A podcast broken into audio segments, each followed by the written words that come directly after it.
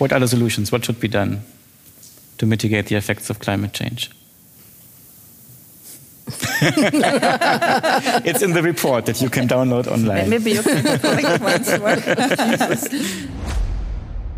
Welcome to Studio Bonn. Studio Bonn is the public think tank of the Bundeskunsthalle, the art and exhibition hall of the Federal Republic of Germany.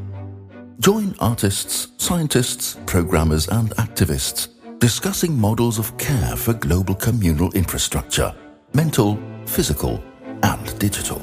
Welcome to Studio Bonn at the Bundeskunsthalle. Bonn is a city of science, it is a city of international climate politics, and it is a United Nations city with the UN University's Institute for Environment and Human Security just next door, with which we are excited to co present this event tonight How Worldwide Disasters Are Interconnected. I'm Kolja Reichert, and please give a warm hand to my guests tonight Grace Ndiritu, Zita Sebesvari, and Pali Palavathanan. Energy is an infrastructure. The internet is an infrastructure. But human imagination is also an infrastructure and maybe the most important one in coming years. This is Studio Bonn, the Bundeskunsthalle's public think tank on care for global communal infrastructures. And tonight we launch a new series of conversations between artists, writers, musicians, scientists, activists, and public officials. It's called Global Nerve Systems. We will talk about which senses we need to sharpen and which new narratives and worldviews might be worthwhile exploring in order to face coming disasters. Because we all know the planet is doomed, but we don't act accordingly. But we have three guests tonight who bring ideas how to change that with the empathy of art, the precision of science, and the power of formal invention. We have a scientist who broke news worldwide last year by introducing a new way of mapping seemingly unrelated natural disasters to shared root causes. The Interconnected Disaster Risks Report. Its celebrated second version came out just a few weeks ago. It explains what elephant migration in South China has to do with floods in Lagos and wildfires in Greece. And one of its leading authors is with us tonight, our neighbor, Deputy Director of the Institute for Environment and Human Security at the United Nations University in Bonn, Zita Sebesvari. Zita, may I pose the question to you directly that will keep us busy over the next about like half a year in global nerve systems? What is the most urgent thing that should change in the ways that we perceive ourselves and the world? For me, it is fixing our relationship with nature. In science, we are talking about social ecological systems. In plain language, that would mean reconcile our relation to nature, uh, see ourselves as part of nature, and find solutions which respect nature and which allow and better support the coexistence. Thanks. You might be wondering who made the mesmerizing animations we are sitting in.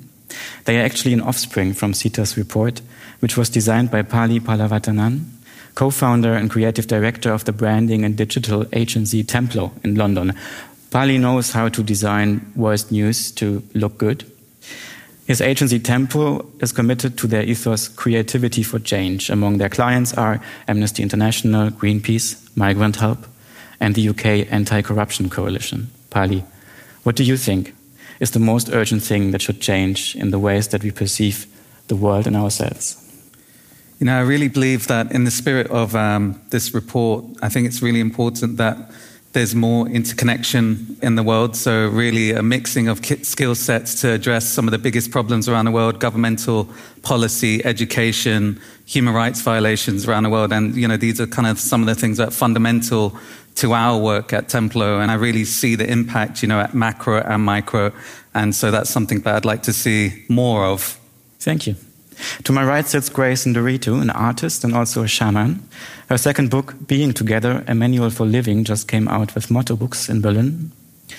Ten years ago, Grace decided to live outside of cities and moved around from monasteries in Thailand or Tibet to permaculture communities in New Zealand one could say Grace really feels the planet's pulse and explores how societies with most various knowledge systems across the world relate to climate change. Grace brings together also scientists, politicians, and vulnerable communities like migrants for shared meals and meditations, mostly in museums. Museums are dying, says Grace Ndiritu, and need to be healed.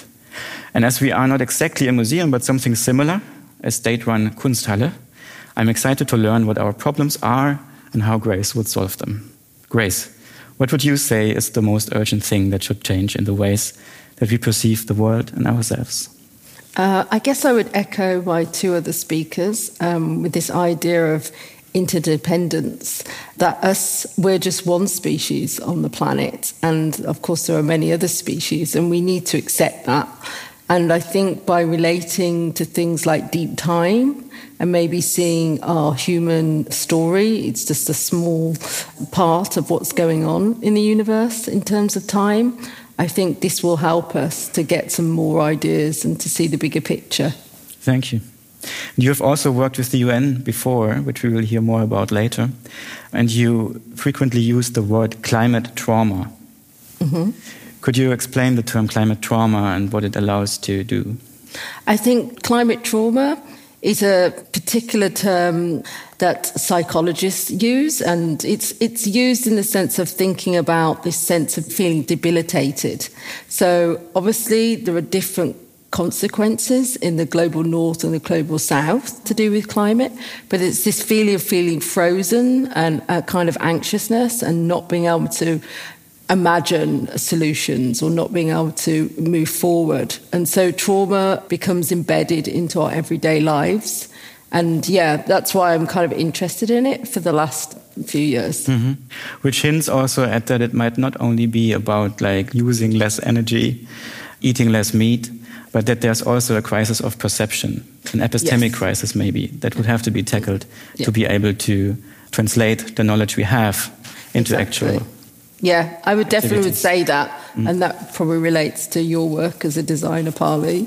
You know, in how to transform this scientific information and to translate it into different forms. And I think art is a tool for that as well. Mm.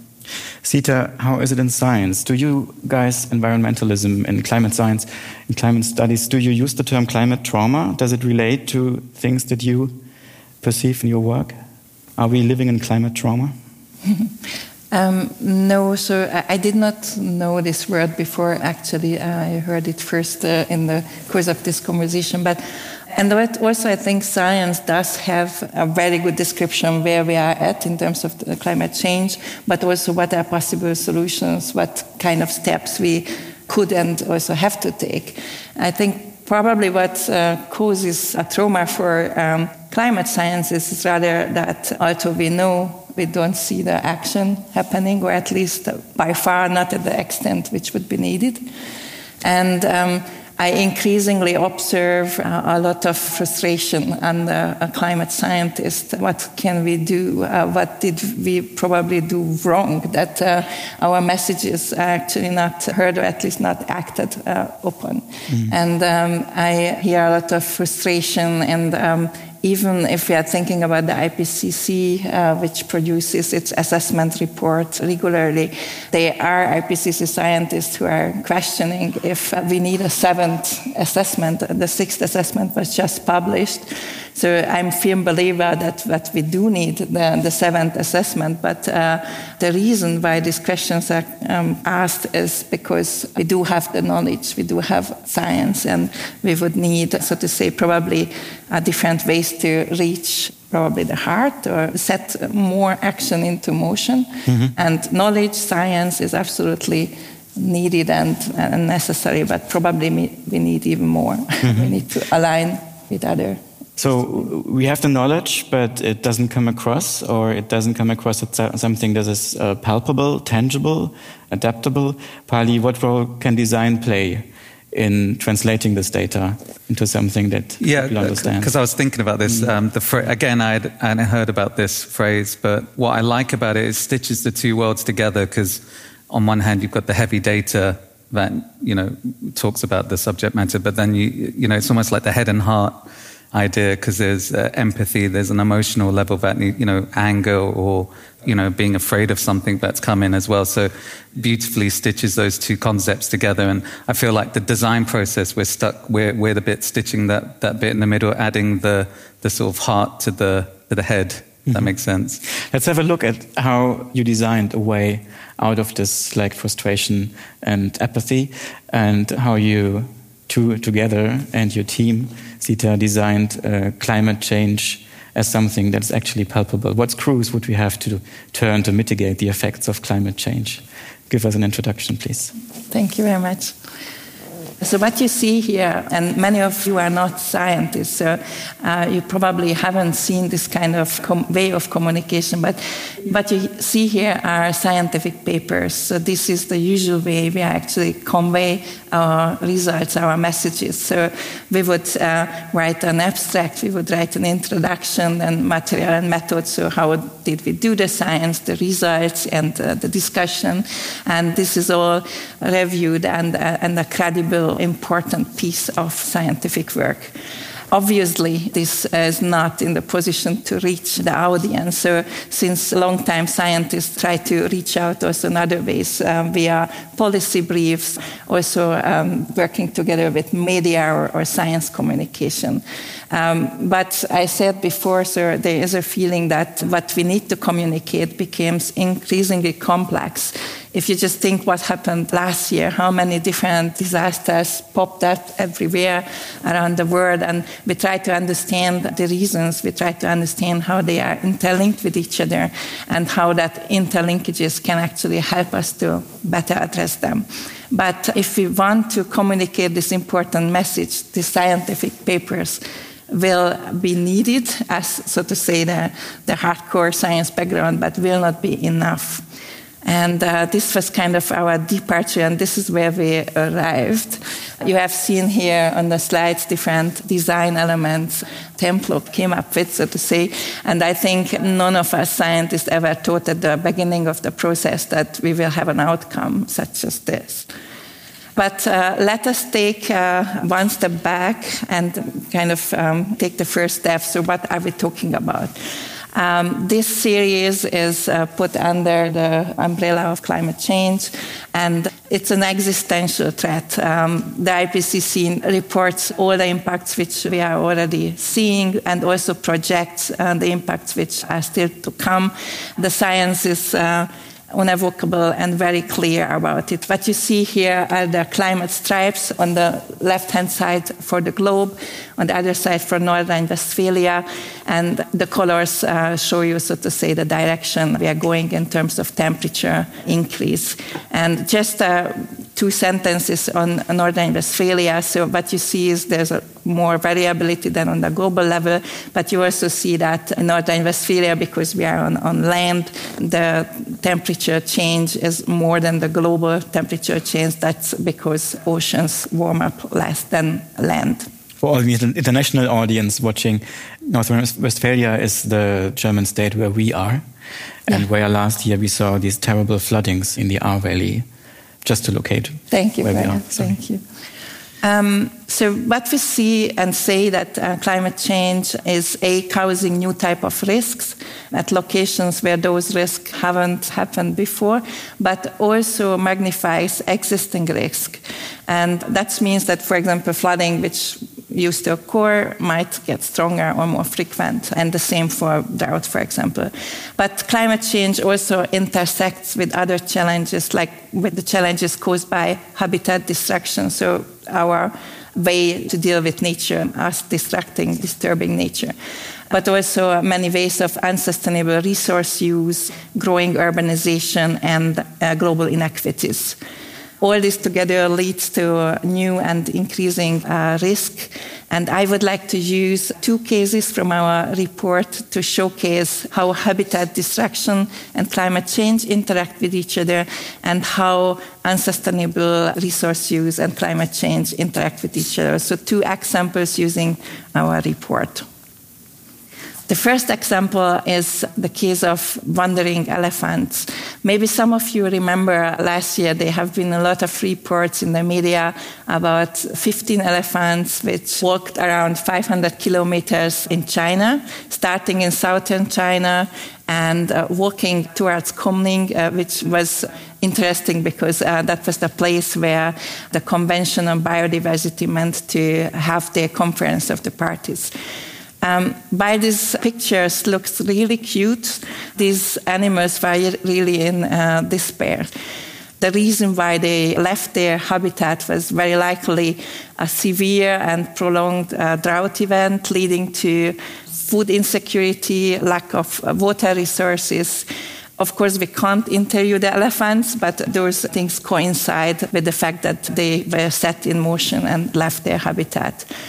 So why is that a problem? Um, because it's not just the drought, but also the fact that the original habitat got uh. It was encroached by uh, human land use change, mainly for rubber tree plantations.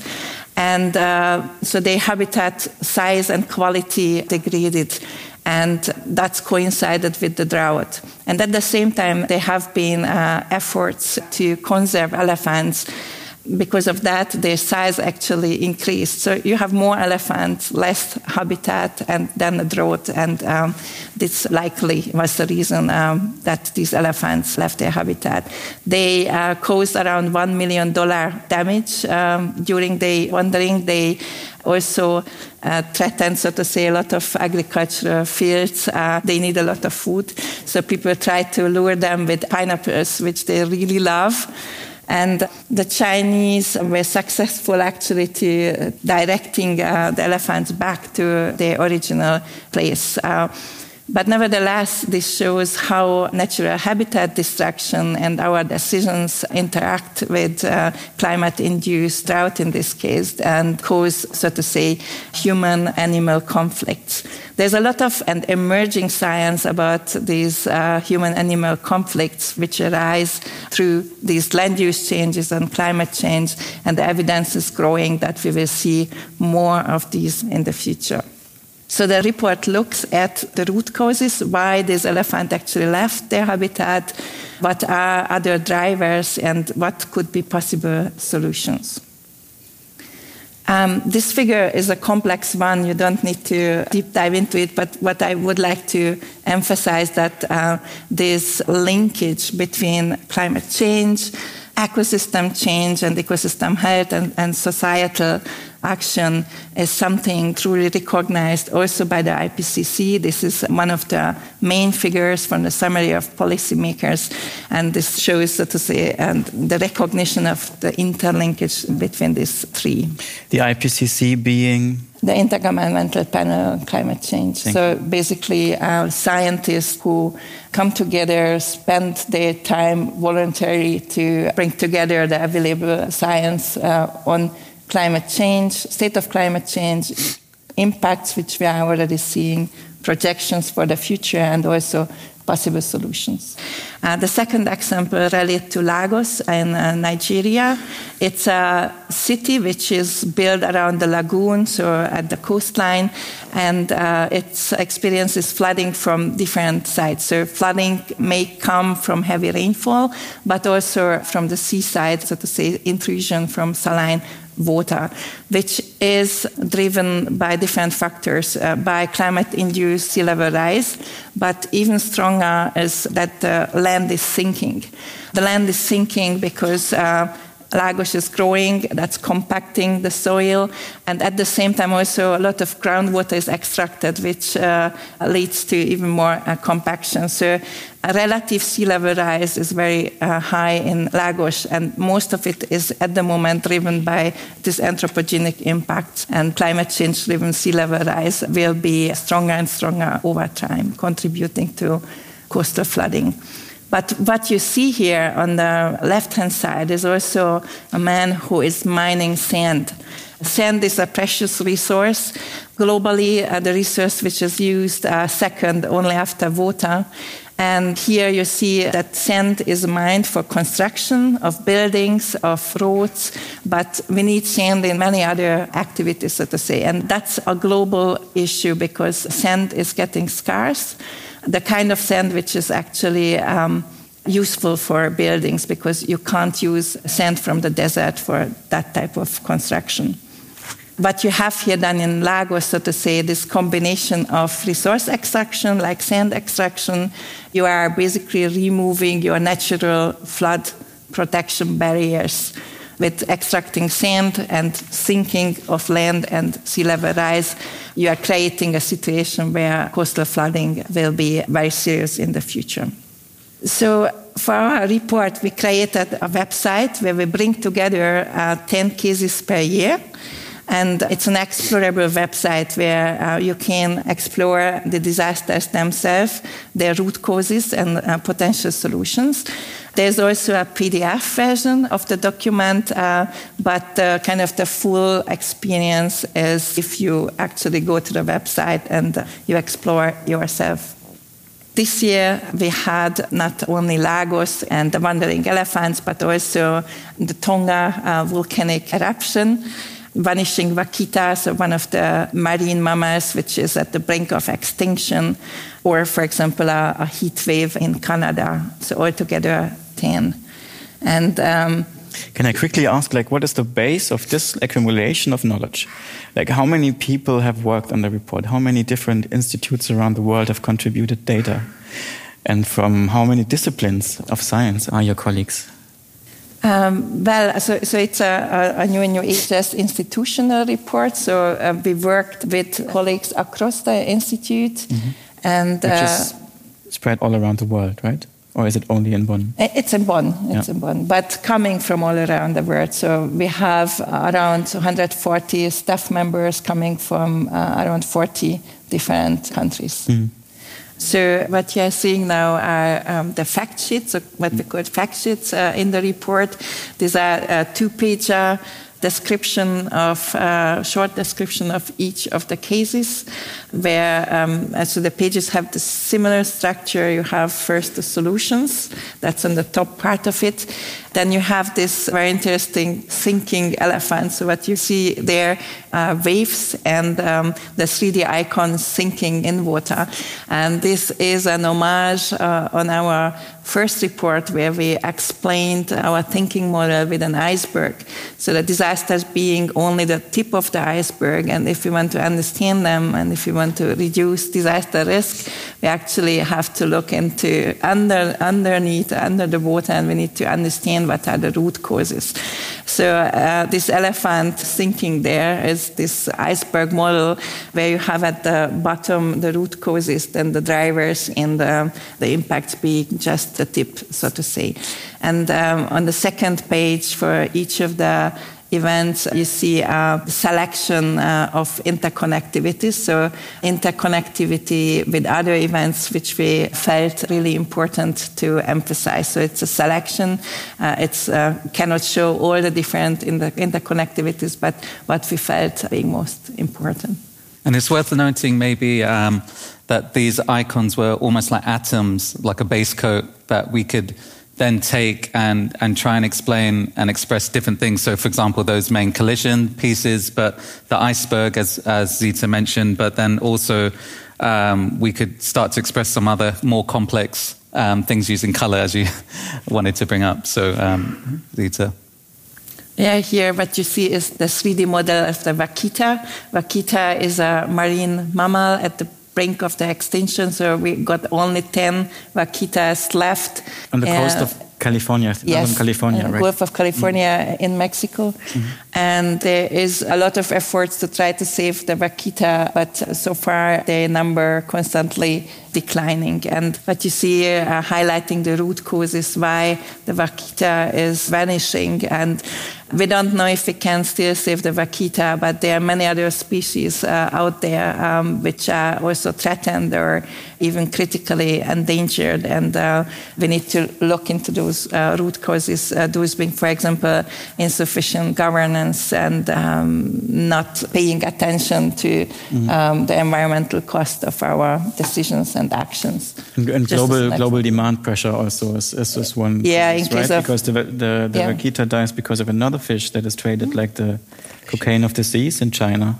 Yes, uh, exactly. And the same so. net um, catch also the vaquita. No, mm. no, one targets the vaquita actually, but uh, by accident, so to say, it has the same size as the totoaba fish. Mm. And the swim bladder of totoaba is the one which is called cocaine of the sea. Mm. And uh, you can sell um, the swim bladder of uh, totoaba, uh, one kilogram, for more than $60,000. So that's uh, a mm. very strong driver, of mm. course. Um, the the solutions we have for the solutions, so to say, short names, but um, of course, behind these short names, they are scientific technical reports which explain in which way let nature work could help um, to reduce disaster risk in, in case of uh, earthquakes. Just to give you an example, because in Haiti, one of the problems were that there's a lot of uh, deforestation and land degradation, and after the earthquake, uh, there was a lot of landslides happening, which additionally harmed life and livelihoods. Uh, so, let nature work means here afforestation, regeneration of, uh, of natural resources. Um, and these are all the solutions, they are in front of us. It's quite in the end of the report, and it shows the solutions, which is amazing, I think. Uh, let nature work is especially beautiful one, also like the wording of it innovate, work together, secure livelihoods, consume sustainably, strengthen governance, plan for risks, boost early warning. These are the solutions for mitigating climate change. We have them. But what I like is that all the little atoms that we have got to know in this family of playing cards that we have played with reading the report, they appear again and you can see like what buttons you can touch with one move. And I feel in the end, what you do is also something like it's not like getting facts across, but it's also establishing a certain view of the world, a sort of planetary worldview. And um, I would like to connect it later with the one that Grace's work also establishes. Grace, you also use the word, like you call your um, report interconnected disaster risks report, and the, this interconnected thinking is something that you develop by the means of like research, but also design. And you have used the term interconnectedness also a lot. Yeah. How did you get to it? And what role does it play in your work? Okay. So these are just different slides from different projects. Um, which are interconnected. um, yeah, maybe it's good to just talk a bit about my background. Mm-hmm. Uh, that might help actually and contextualize Please. things. So, um, my family's from rural Kenya. Uh, so I grew up there and also in working class Birmingham, so a mixed background. And um, so from a young age, I was uh, experiencing a lot in wild nature in Kenya and had a, an animistic um, upbringing as well as in Birmingham. And so these ideas also because my mother she was an activist and her and her friends they had this group called women in the third world where they'd have film screenings and they'd do a lot of work around um, anti-apartheid. So taking us to marches and she went and retrained when i was 10 at the truth and reconciliation center so issues to do with healing and connections, let's say, was always in my life since I was a young age. How to get on with different types of people. And this kind of feeling of humanitarianism um, mm-hmm. was in my background. Um, so then when I went to art school, um, I studied textile art in England and then I studied in Amsterdam. I started making videos. I also had a double life because I had a big esoteric background working with different yoga gurus and different shamans and yeah doing different things and so my issue was always like how can how can I balance this? You know, I always felt like art was something sort of kind of frivolous or something because I didn't grow up going to museums. So I was always like, what is this art thing? You know, I like doing it. I seem to be good at it, but what's the point of it? You know, Especially, a question that most artists are busy with. No, no, I wouldn't say so. I think when I was at art school, a lot of artists were just happy to think about the material mm. or materiality of art. Whereas I think having this background of growing up in a political household made you think always about how to change the world, how to make it better. Mm-hmm. So, uh, and also with my spiritual interests and practice, it was always, I felt very divided until I went to see the Dalai Lama give a talk in India, in Spiti. I went to some teachings, and he talked about this thing called socially benefiting activities. And then I thought, oh, okay, maybe art for me can be a socially benefiting activity. And then it kind of changed the way I understood art. And I started to put more of my spiritual practice into my art. Mm. So in the first days, I would just put myself in trance and then I'd make these videos, stand in front of the camera and like perform to the camera. Mm-hmm. One of them is in the collection of the Metropolitan Museum in New York. Yeah, the Nightingale. Mm-hmm. Yeah. But then years later, in 2012, when I quit everything and I went to live off grid for many years, uh, living in different communities, this is when I came up with this idea of this thing I call healing the museum. Mm-hmm. And that's kind of where my interest in how to bring politics and art and spirituality, it really began. Um, yes. You, you write in your book, I see shamanism as a way to heal these dying art spaces by transforming them into ethical places that esteem, sharing and participation. What do you mean by sacredness of art spaces? And yeah. also, mm-hmm. why museums? Like, you could also choose maybe universities or unemployment agencies and try to heal them. yes, I mean, I think sacredness in the sense of, for me, there's only four places in a city where there is a space for contemplation mm-hmm. and perhaps silence. And that's the church, that's the park, the library, and the museum. These are places that we need to keep sacred and safe because they allow us to switch off from the mm. constant, you know, consumption and input of data. Mm-hmm. And they're also places where we can have discussions like this freely. You know, there's not many other civic places where we can you know have these types of conversations um, so yeah in, in, terms of my feeling in 2012 i really felt museums were very disconnected with the reality of what was going on outside in the mm. world, uh, politically, socially. Museums, the programming, the shows didn't reflect the reality 2011 of, Arab Spring, yeah, um, like the distribution of cell phones, um, even mm. climate Occupy. issues, everything. Mm. I was personally interested, wasn't in the museum, mm. so I came up with this idea that I would like to bring different energies into the museum. So through working with shamanism and meditation, and also working with the collections in different ways, mm-hmm. because for me, healing is a form of institutional critique. It's not just a fluffy ha ha you know, kumbaya kind of thing. It's really about how we think about how we value ourselves, objects, and each other, and yeah, how we are together. And so, this book, we were talking about earlier, Being Together, a Manual for Living, this shows actually and describes all my experiments in the last seven to nine years of doing radical pedagogy with different groups of people, whether they're students, people at the UN, scientists, artists, migrants, refugees. Yeah. And yeah, for me, that's really a key thing, you know, how to be move, together. Mm, the powerful move you do in the book is actually having participants of your sessions and workshops um, giving the account. Yeah, so people well. of various discipline, like telling about the impact it had on their work. For example, there was also um, a UN employee, a scientist, who who then decided to publish a paper yes, on yeah, climate I'll talk about that. migration. Yeah, mm. later. Mm. Yeah. In the last Studio Bonn, we had Ced'art Tamasala and Matthieu Kasiama from the Congolese Plantation Workers Art League here uh, visiting. I also visited them once in their art center that they built on a former Unilever plantation in Congo. So I have quite an idea how like a sacred use of art spaces can look like, but how would it hmm. look like here, for example, in the Bundeskunsthalle, in a strictly rationally organized society? How would it look like if you would heal the Bundeskunsthalle? this is the first time I've been here, so you have a feel yes. for the energy of the space. Is, well, does it funny. flow? Is it stuck? well, it's funny because um, at the moment I'm the artist in residence at S.M.A.K., which mm-hmm. is a European contemporary art museum in Belgium. Um, it's about probably the same size as here, but they also have a collection. And the reason why they've asked me to be the artist in residency be- is because of this healing museum project I've been mm-hmm. doing for 10 years.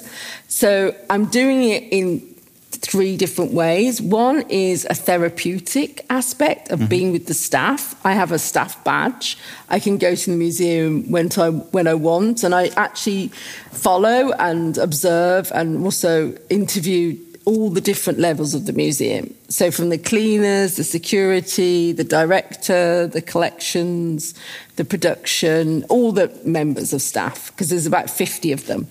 And I asked them the same questions about how they feel about the museum, what they think can be improved, um, what, how they see healing, what needs healing, do museums need healing? And this is all in the context because S.M.A.K. are going to build a new museum by 2030. And so it's really important to ask what's the point of museums mm-hmm. now? Do we actually need museums? Mm-hmm. And if we do have museums, yeah, what are we going to do? You know, are they going to stay the same in the encyclopedic model or how are they going to change? Mm. So this is my, let's say, contribution um, to the development of the idea of a new type of museum. And for me, it's also an energetic exchange because, mm-hmm. you know, for example, the the head of the security team, he used to work at the U.S. embassy, mm-hmm. so obviously very different context in terms of threats. Um, mm-hmm. but it's really interesting to talk to him about healing, like um, what he thinks healing in a museum would be, and he gave such very profound answers. You know, even though one would not expect him to have even thought in that way. Mm-hmm. And I think allowing the staff to have space in the process of making a new museum and to question and see all the contradictions as well, you know, because museums, it's not just about the, the people who work in it, it's about the objects, it's about the building and the public, you know, so all have to interface. Mm. And so my my residency is part of that, and I'm working towards doing a mid career survey show next spring.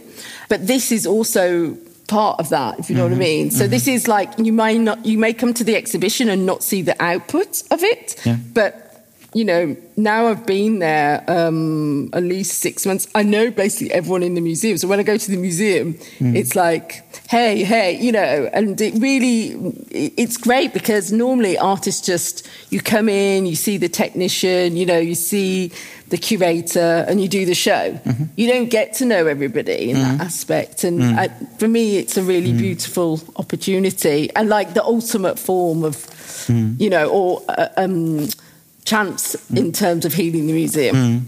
And, and especially because I should say, as a European museum, you know, that was built in the 90s, its collection has always been very white male focused. Mm-hmm. And so that we have an open conversation about that, what's missing in the collection, what needs to be in the collection. Um, mm-hmm. And that's, that's good. Mm-hmm. Healing is an idea that is more and more prominent in, in an art discourse also. Mm-hmm. But don't you meet also a resistance by the scientists in the program department, but also maybe in the law department, HR? Like, what do you mean by healing? Yeah, but that's what I mean. Healing can mean different things for different people. So mm. sometimes healing is just about being in, with nature, you know, or being in silence. It's not necessarily something esoteric mm. in the, you know, mm. in the terms of, you know, language. Mm. And so, yeah, I, you have to give space for people to mm. interpret healing in their own way. Not, mm. you're not. I'm not trying to enforce what healing means. But yeah, when I was uh, at art school, healing was not cool or in fashion. And I experienced a lot of bullying around it. You know, when I would say I'm going to meditate or do yoga or whatever, people would be like, oh my God, what are you doing? But now, you know, especially for me, in the last 10 years i've gone into art schools and i've spoke to young students about meditation and yoga and now it's quite normal they all do it you mm. know and it's weird if they don't do it mm. so it's been it's such a big change and mm. especially mm. since the pandemic mm. as well that has really shifted things in, in the art context because mm. people had time to think mm-hmm and reconsider what they were doing with their lives and realize maybe there's something more to mm. life. Mm. You know. And how can we yeah. imagine a workshop that you do? For example, you had one with people from the EU Parliament, uh, yes. and also from the UN. Yes. Um, how does that look like? Yeah, so the, the project you're talking about mm. uh, is called A Meal for My Ancestors, and that actually took place in uh, 2017 in the context of the Syrian crisis, refugee crisis. Mm. So for four months, I spent with two sets of people. So one set of people were refugees, migrants, and activists, and another group were staff members of NATO, the UN, and the EU Parliament mm-hmm. to do a shamanic performance, as you can see mm-hmm. in this image. And what was great about that, you have all the different types of people lying on the ground together during the shamanic journey that everybody went on, where I do the trance drumming and then they go in a trance, most people saw things about climate change mm. and especially about climate refugees. Mm. And the woman from the Foreign Office, who we were talking about before, she actually saw such a horrific thing um, in her shamanic uh, journey that she decided to write uh, a paper uh, for the parliament and uh, start a think tank about trying to change the law mm-hmm. around climate refugees. Mm-hmm. Because currently, if you come to Europe as a refugee, if you come from a genocide or a war, then you can seek asylum, but you can't come because of climate reasons. Mm. And so she wanted to start this debate, and this came out of this non rational methodology mm. using shamanism and meditation and yeah, I was very happy that there was a very practical outcome that came out, with, out of something so esoteric and artistic and performative. Mm. Pali, I know that you used to have long walks in the morning, and they are an integral part of your working process. Can you relate to? Oh, absolutely. Everything you were saying. This is the bit I don't put or tell clients up front. um, but it's you know it's just my personal processes whether it's um, building 10,000 steps a day to get lost on the way to the studio and on the way back. Because all those kind of things where you're subconsciously not thinking about something, but something will come to you almost always. So um, I'm working more on my feet than I am at my desk. The desk is just a doing bit, but also the shamanic experiences and all the meditation that's fundamental to unlocking. There was a lot of meditation that went through, went into this project, but mm-hmm. you, you won't know that. Would you have um, told Zita that before? Or? No, never. No, this is the first time. Do you break to you? um, you know, just, but it's more a private session at home, less right. impactful as that. But these kind of things, um, any way to loosen up my process and, and, because what I'm afraid of is knowing what I know. That's one of the worst. Whenever I always do interviews with designers, or for example, I was like, please tell me something because I don't want to know. Mm. You know, I think that's really fundamental to trying to search for new um, visual approaches or just approaches in general. So everything you said resonated mm. with me.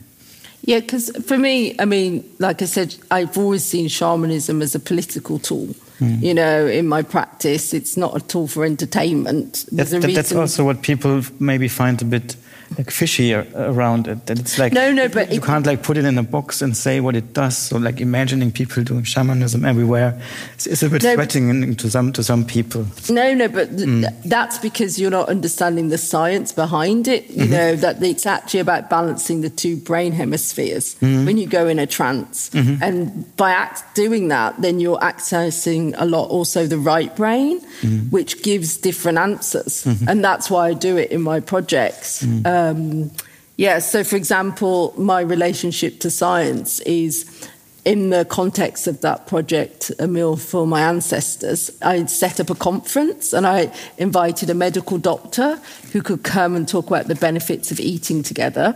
And also, I invited a shaman who's been working with the Sorbonne in Paris to come and show images of her brain being scanned and to show what happens when you're in a trance. And then we had this debate with people from the Parliament, EU Parliament, about the European health system and whether shamanism can be a new tool like mindfulness is. You know, now it's accepted that it's a, you know, you can go to your doctor and the doctor will say, you know, you should try to do some meditation, some mindfulness. Mm. And whether shamanism can be the same. And so I gave, you know, medical and scientific um, data to, mm. to, back this up. Mm. And that's why we could have this debate. Mm.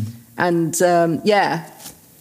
In the last Studio Bonn, Julia Watson explained that indigenous societies, indigenous societies usually plan in time spans of seven generations, which mm -hmm. completely changes the game. In all the different societies you have encountered, Grace, uh, what were worldviews that you found most helpful to make the implementation of future oriented economies imaginable? That's a long question.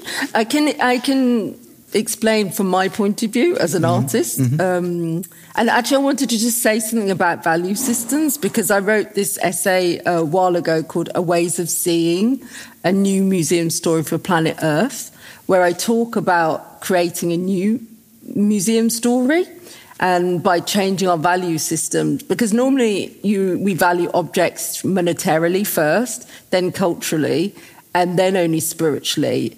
But actually, a lot of objects, especially ethnographic objects that are in museums, are not meant to be behind glass. You know, they're not meant to be studied. Some of them were not even meant to be seen in the light. Mm. For example, the Egyptian objects, you know, and for example, totem poles, they need to be outside to fulfill their own agency, you know, as that type of object. They need to be in the wind and they need to interact with different elements. And, but that contradicts the whole Western model of, you know, preservation and curation. And this is because the Western way of thinking fundamentally thinks of this as just, this is it. You know, this is a material level and it's like a dead world, mm. dead earth logic. Mm-hmm. Whereas most of the world, non Western world, believes in something animistic, believes in something different and something bigger. And this is where a huge contradiction is mm. going on and um, causing a schism in the world because most of the world does actually believe in something bigger, but the global north, which is the most powerful in terms of politics and economics, doesn't, you know. So having to shift that mindset and to understand that actually the world is alive, you know, even if you can't prove everything with science, you know, mm. um, is going to be the game changer, mm. you know. Last question related to your work. We would like to run away with today with a few solutions. Okay. um, do you have some tools that you will recommend to implement in our daily lives in capitalist societies? Well, I would say silence. I would say you need at least 15 minutes mm. to 30 minutes a day of silence. Everybody does. No screens, no noise. Even, I know everyone has kids, even go in the bathroom and shut the door leave the kids alone. I don't know, whatever you got to do, because you need the silence to recalibrate yeah. your brain to be able to deal with the next thing and to come up with new ideas. Mm. Without silence, and this is what you learn when you live in a monastery, mm-hmm. you know, and actually you become really mm. this kind of deep silence. It's palpable. It's it's a fabric. It's such a transformative thing, you mm. know, and so I think everybody should carve out at least 15 minutes of silence every day mm. and then just touch base with themselves and to remember that they are human, mm. you know, and they're not just a mind running around fulfilling tasks, that mm. they're, you know, they are connected to the earth. So that's what I would say, mm. just silence. Silence is your advice. Um, Zita, you have collected a, a number of solutions is there like some base core you would recommend to implement in policies around the world? Is there some slight change of angle in how legal framework is designed or in how cities are organized? Or is this like not a question that you should ask environmentalists? that was a big one. I think um, if you ask this question in that big way, for me it would be important that we act upon the urgency. As Grace said, so times will go on with or without us, but um, probably we still want to make it happen that it goes on with us, um, so to say. And from my perspective as a scientist, so the, the possible steps are laid out and uh, they are known and they are applicable. They are not so to say, uh, completely out of reach. Mm. But we really need to accept this urgency. And I listened to one presenter a few weeks ago that um, he raised that we are actually living in cognitive dissonance, that we, we know from many of the things that we are doing that it's not good, like driving car every day, uh, eating a lot of meat and so on. But we are still going on and doing it. And I think mm. uh, this is what we really need to work on to mm. to leave this um, state of cognitive dissonance. As if we would all be climate traumatized. Yeah, because that is part of climate trauma is that you want to stop doing things, you know, these actions, but you can't, you know, you just, it's like a compulsion to mm. continue, mm-hmm. you know, and also dissociating mm. from the reality of what's happening. So some people then do more bad actions because they're like, oh, it's, we're going to die anyway. Let's go crazy, you know, and just consume more because they're dissociating, you know. So that's what's fascinating. I think like psychology and yeah, the mind sciences, let's say. I think that's also needs people need to think more about those as mm-hmm. well. I found it interesting that you focus also on colonial heritage and make that really clear, like where in Tahiti or Nigeria, uh, you just see ramifications that still go on. And one of them being, like, you recommend that more agency should be put into communities which also relates in a way to the concept of deep time because um, it would put like action in the hands where an actual connection exists between like the soil and the people working on it, right, living on it. Mm-hmm.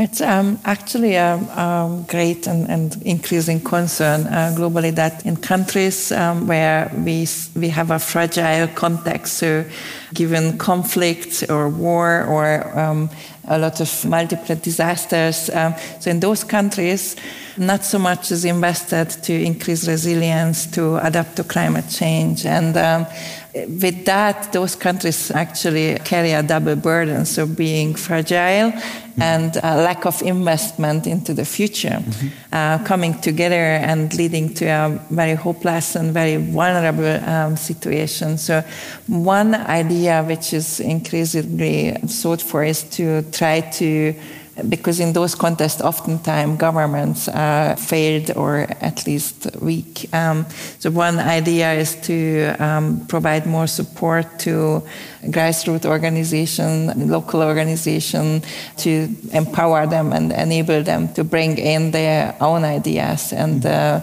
I think we need more ways uh, to do it in a good way and uh, in a way which is not patronizing and not uh, not taking away the agency again. Yeah. You want to yeah, I, I was saying also one practical solution, something I did, is that I tried to calculate my carbon emission food mileage for myself and to see what I would want to give up.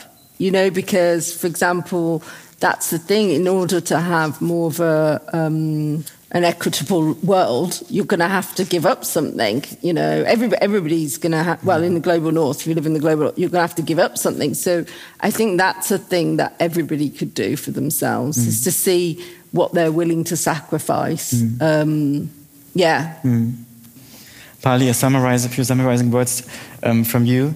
You work for actors who are invested in social change. What is the power of design that it can contribute to it's, we're talking about this fragmentation that's yeah. happening, and I, I, feel it. You know, we're so mm. polarized, and you're either, um, you know, ignoring the effects of climate change, or you're gluing yourself to a bank. And you know, I've always like been stuck in the middle of this because I want to communicate the data in an open way, so everyone can take ownership of the, you know, the content, the data, and like, try and make, understand it from whatever position you're on. You know, like bad is bad. Thank you so much. That was the first iteration of the new series Global Nerve Systems.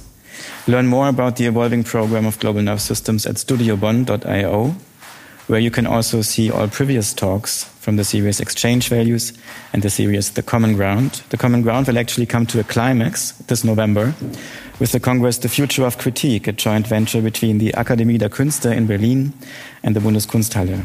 During five days in two cities, around 90 international guests from the fields of theater, music, literature, film, architecture, visual arts, and the media will discuss the future of the public sphere. See you soon.